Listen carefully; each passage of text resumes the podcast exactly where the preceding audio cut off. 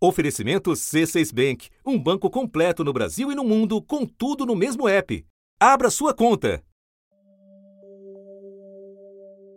Anos de trabalho, pesquisa e investimento condensados em poucos minutos de grande tensão. A manobra desafiadora fracassou em alcançar seu último objetivo, pousar uma sonda na Lua. The communications from the lander to ground station.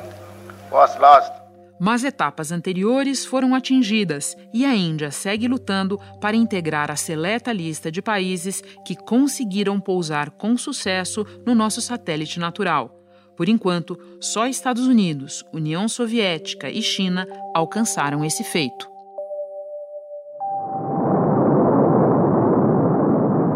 Ignition sequence starts. Five, four, three, two, one. Da redação do G1, eu sou Renata Loprete e o assunto hoje é a reconquista da Lua. Segunda-feira, 9 de setembro. Para falar desse assunto, eu converso com Cássio Barbosa, astrofísico e colunista do G1, e também com a jornalista Sandra Coutinho, que esteve num centro espacial em Houston para acompanhar o treinamento de astronautas americanas. Cássio, a Lua voltou a ser notícia por causa do fracasso da missão indiana Chandrayaan-2. Qual era o objetivo dessa missão e por que as coisas não saíram como era esperado? O objetivo estratégico da missão era mostrar que eles são uma nação madura tecnologicamente para lançar um orbitador, inserir em órbita e pousar um módulo de pesquisa, que inclusive que carregava um Jeep né, autônomo robótico. Uh, o, o, foguete, o lançador é 100% indiano, todos os algoritmos desenvolvidos são 100% indianos, uh, quase toda a tecnologia é 100% indiana. Então era um marcar na, na história que eles são capazes e autossuficientes nesse quesito. Agora, a missão científica era explorar os depósitos, os bancos de gelo no Polo Sul da Lua, como uma reserva futura para as bases que vão ser construídas provavelmente a partir de 2025 ou na próxima década.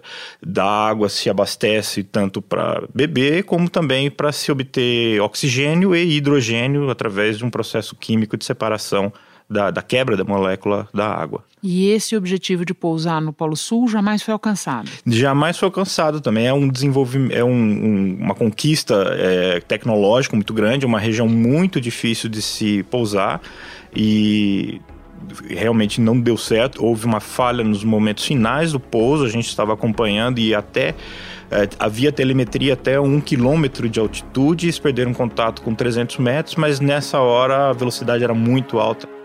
A Índia é um país em que há muita discussão sobre o programa espacial porque há outras necessidades da população ainda não atendidas. Qual é o lugar da Índia nesse conjunto de países que têm missões à Lua? É, eles estão se posicionando também estrategicamente e tecnologicamente, principalmente, uh, nesse cenário internacional. Tem sempre essa questão com o Paquistão, né, das duas nações disputarem também numa pequena Guerra Fria localizada, mas a Índia tem um programa espacial forte. É um papel de protagonismo, é, sem dúvida. A gente está vendo aí uh, essa história toda, apesar do módulo de pouso não ter conseguido pousar com sucesso. Essa é a segunda missão espacial é, indiana. O, orbitador vai ficar lá por pelo menos um ano. Já teve um outro orbitador antes desse. E a missão que partiu para Marte que deveria durar seis meses, está lá cinco anos e eles conseguiram inserir na né, órbita de Marte logo na primeira tentativa. O índice de acerto é menor do que 50%. A União Soviética barra Rússia nunca conseguiu fazer é, uma manobra dessas. Você escreveu no seu blog no G1 que 2019 é o ano da Lua. Certamente por causa dos 50 anos da primeira caminhada do homem na superfície, mas imagino que não só por causa disso. Esse ano, 2019, marca a convergência de, dos projetos internacionais. É, sempre cada um país fazendo o seu projeto, mas no final das contas, depois de vários atrasos, parece que 2019 juntou todo mundo. Então nós temos aí missões da, da NASA, nós temos missões uh, da Índia, Israel, e está sendo marcado como o ano da reconquista, o ano que a humanidade parece que resolveu é, olhar de novo com esses olhos exploratórios para o nosso satélite. Eu ainda vou te perguntar sobre os programas espaciais de cada um desses países, mas antes eu queria que você é, lembrasse para nós que essa disputa entre países é, na corrida pelo espaço, ela não é novidade. Aliás, a própria chegada à Lua nasceu da disputa entre as duas grandes potências da Guerra Fria, Estados Unidos e União Soviética. É, exatamente a motivação para a conquista da Lua foi inteiramente político-estratégica e, claro, militar. Os Estados Unidos e a União Soviética travaram uma guerra uh, que, de início, estava sendo vencida pela União Soviética, quando conseguiu colocar um satélite artificial, o Sputnik 1. Ele era um pouco maior do que uma bola de basquete, com um transmissor capaz de mandar para a Terra um único som, este aqui. Maravilhado e assustado, o mundo viu os soviéticos darem início a uma nova era, a espacial. Uh, e depois, alguns anos, colocar um homem em órbita, que foi Yuri Gagarin. Na manhã de 12 de abril de 1960, o soviético Yuri Gagarin se tornava o primeiro homem a chegar ao espaço. O voo na cápsula Vostok 1 durou 108 minutos, uma volta completa na órbita da Terra. Isso disparou nos Estados Unidos aquele alerta vermelho, né?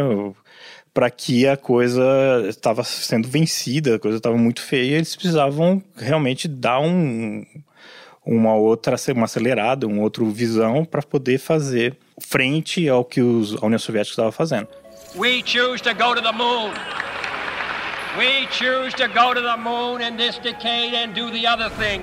Qual é a ideia? Se você consegue colocar um satélite que orbita a Terra a cada 90 minutos, você pode colocar uma ogiva nuclear que acessa qualquer lugar da Terra em 90 minutos. A mesma tecnologia que manda um ser humano para o espaço, em órbita ou para a Lua, é a mesma tecnologia que manda uma bomba atômica para qualquer país do, do planeta. Você já falou sobre vários desses novos players da corrida espacial, eu queria que a gente se detivesse um pouquinho mais sobre a China, que é o maior deles, principal concorrente dos Estados Unidos atualmente, e que ganhou no destaque no noticiário há pouco tempo quando pousou uma nave no lado oculto da Lua. A China anunciou um feito espacial inédito: o pouso de uma sonda na face escura da Lua. Outras sondas chegaram a sobrevoar e fotografar a região, mas nunca pousaram. Qual é a importância disso, Cássio? Pois é, hoje a China é o principal uh, desses players, né? vem fazendo aí, uh, desenvolvendo seu programa espacial sem precisar fazer parcerias.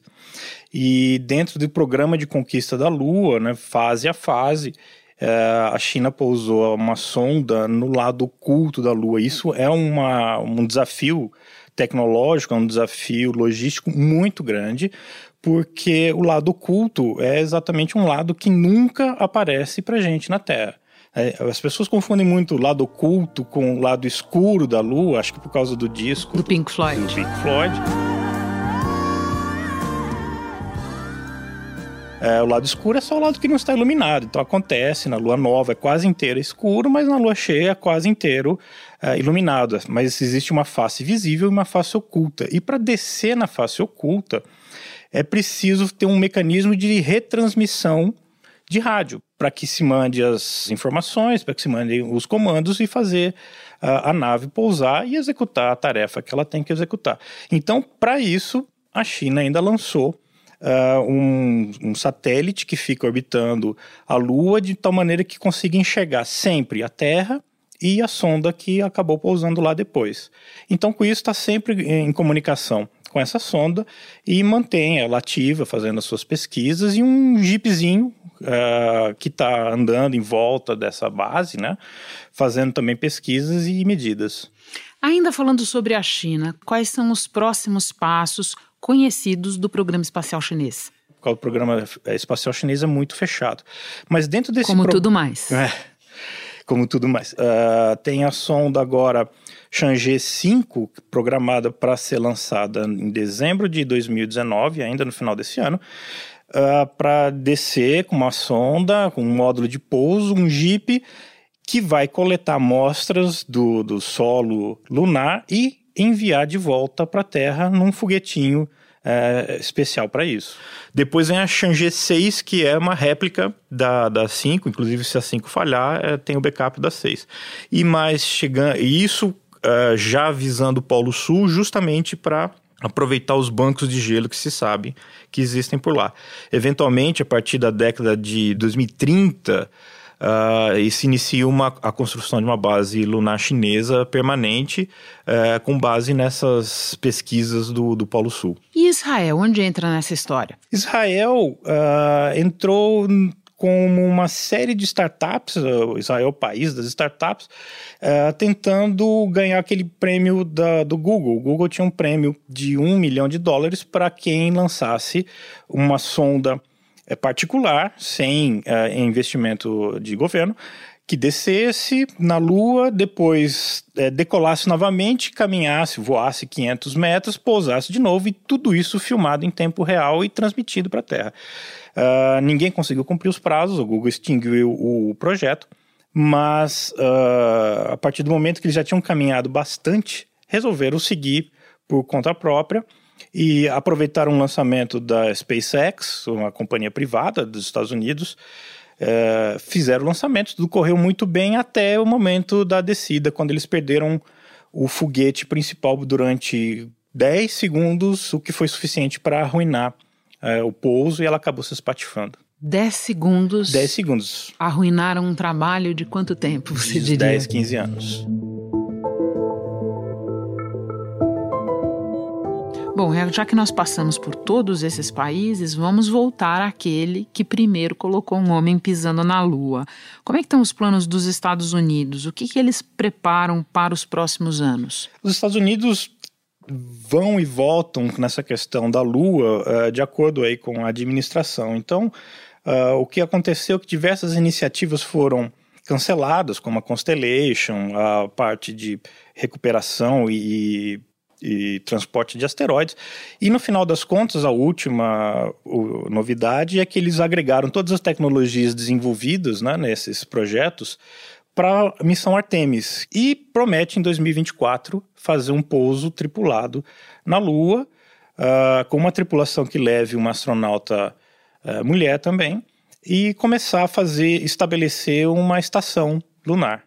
We're to go to the moon to stay. Nós voltaremos à Lua para ficar, diz Jim Bridenstine, administrador da Agência Espacial Americana.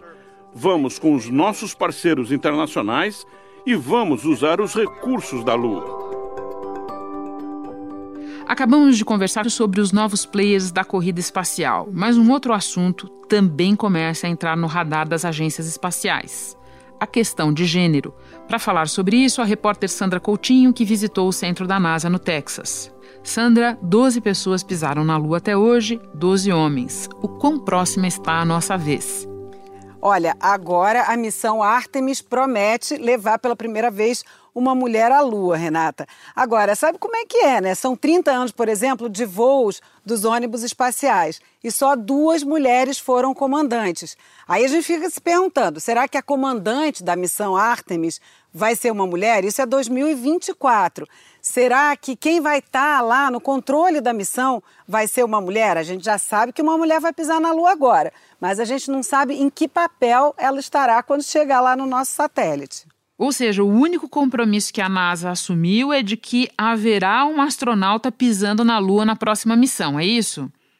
É isso, olha. E não é por falta de ter mandado mulher ao espaço, né? Porque as caminhadas espaciais, por exemplo, o recordista é um russo, depois vem dois americanos e em seguida já vem uma mulher.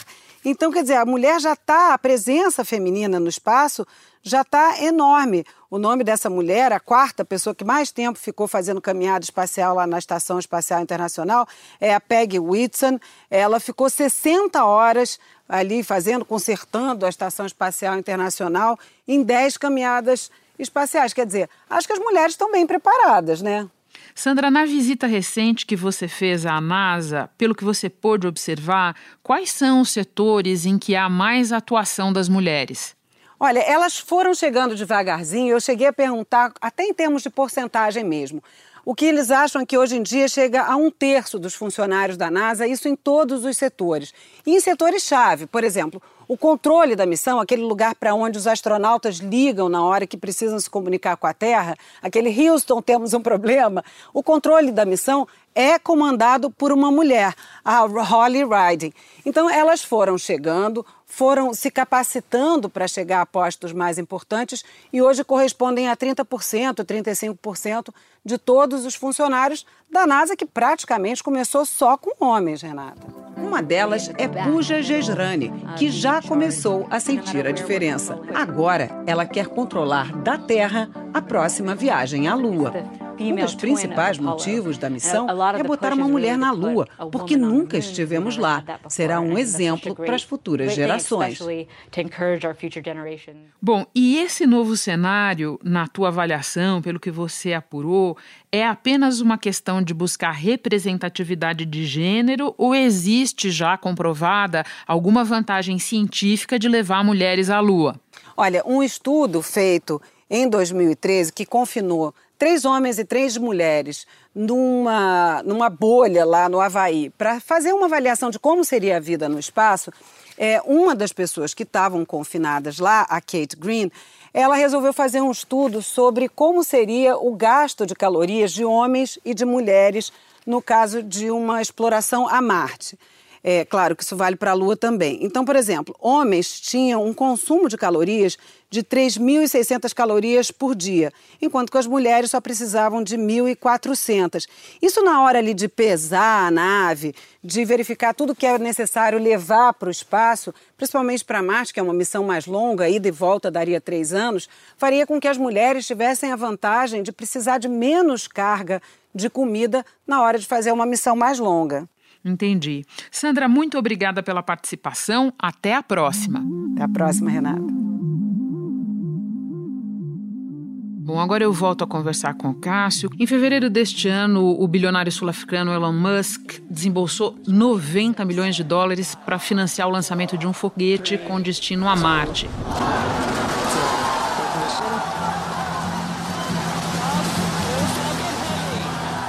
Acoplado à estrutura do foguete havia até um carro pilotado por um boneco, um carro da marca da qual o empresário também é dono. Ground control to Major Tom. Queria que você nos explicasse: são apenas bilionários excêntricos ou existe um movimento concreto e robusto da iniciativa privada para participar da exploração do espaço? Existe, existe um movimento robusto porque a NASA é, promove, né, ela incentiva é, iniciativas desse jeito, contrata agora os foguetes do Elon Musk para fazer esse tipo de transporte também, e então é um movimento robusto. O que acontece com esse Elon Musk é que além dele ser é, dentro dessa, desse perfil aí de é, iniciativa, de indústria, de comércio, ele é excêntrico. Então Sim, ele fez ele isso. Ele entra nessa categoria também. Também. Ele fez isso para provar uh, como teste do foguete que vai fazer justamente esse, essa conexão com Marte, de transportar equipamentos. Então ele tinha que validar a carga transportada. Em geral, se coloca um bloco de concreto né, e deixa ele quieto lá, faz com a massa do limite do, do, do foguete. O que ele fez? Botou um carro da empresa dele, fez toda uma propaganda, estava tocando David Bowie, tudo transmitido em tempo real, um, um show de marketing fantástico.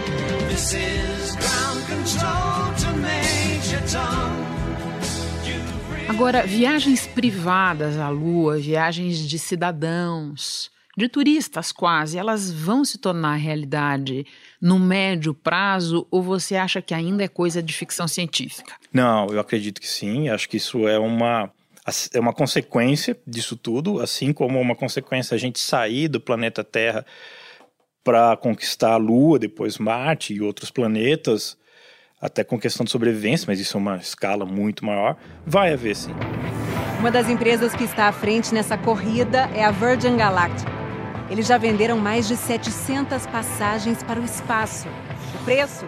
250 mil dólares cada. Mas é uma viagem, por enquanto, sem data para acontecer. Cássio, a missão da Apollo 11 aconteceu em 69, depois delas foram feitas outras viagens, a última em 1972. Isso. Um tempão atrás, você está aqui é, prevendo um novo andar de astronauta na Lua em 2024. Por que, que é tão complicado ainda ir à Lua? É simplesmente uma questão de dinheiro? É, é uma questão de dinheiro. A tecnologia para se fazer isso, a logística já foi provada na década de 60 que é possível fazer, mas é, uma, é, é muito caro. Havia uma motivação político-militar estratégica para se fazer essa corrida naquela época, e hoje é, ninguém consegue fazer um programa do início ao fim, desde o desenvolvimento do lançador até o treinamento dos astronautas e o retorno deles para a Terra, uh, sozinho. Nenhuma agência espacial vai ter tanto dinheiro quanto a NASA teve nessa década de 60, ou quanto os soviéticos investiram uh, também na década de 60. Então, uh, teve Porque, esse afinal ato... de contas, era uma vertente da corrida armamentista. Era uma vertente da corrida armamentista. Então havia o interesse em desenvolver um foguete melhor para lançar uma bomba mais rápido, e isso era uma questão ali até de sobrevivência dentro do jogo político. Agora é uma questão, não temos isso, está nascendo uma nova corrida porque começaram a aparecer algumas evidências de potencial econômico de explorar, minerar a Lua ou usar a Lua como porto ou ponto de partida para a exploração dos asteroides, também na questão de mineração. Bom, você é um astrofísico apaixonado pelo tema. Como é que você imagina que estarão as nossas descobertas sobre a Lua e sobre o espaço daqui a 50 anos? Ah, eu acredito que a gente já vai ter uma estação espacial permanente na Lua.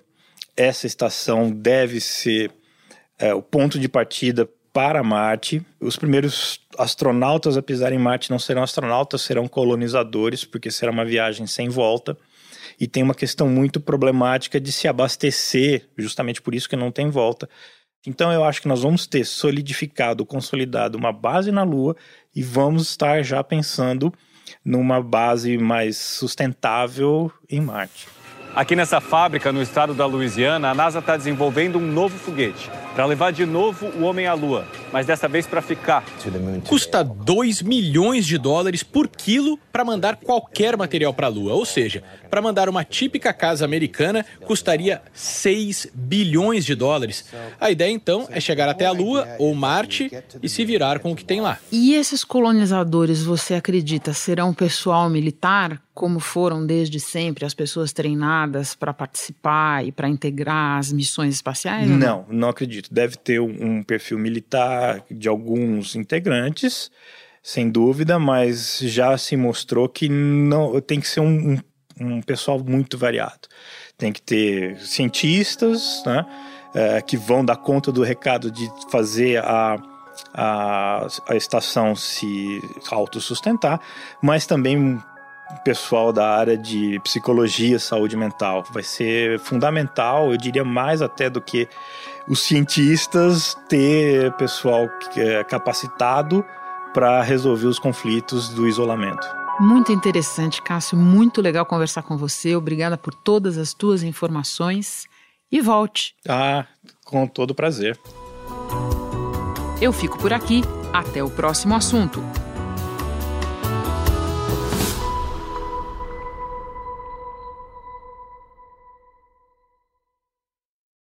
Você no topo da experiência financeira que um banco pode oferecer. Escolha um banco completo no Brasil e em qualquer lugar do mundo. Abra sua conta no C6 Bank.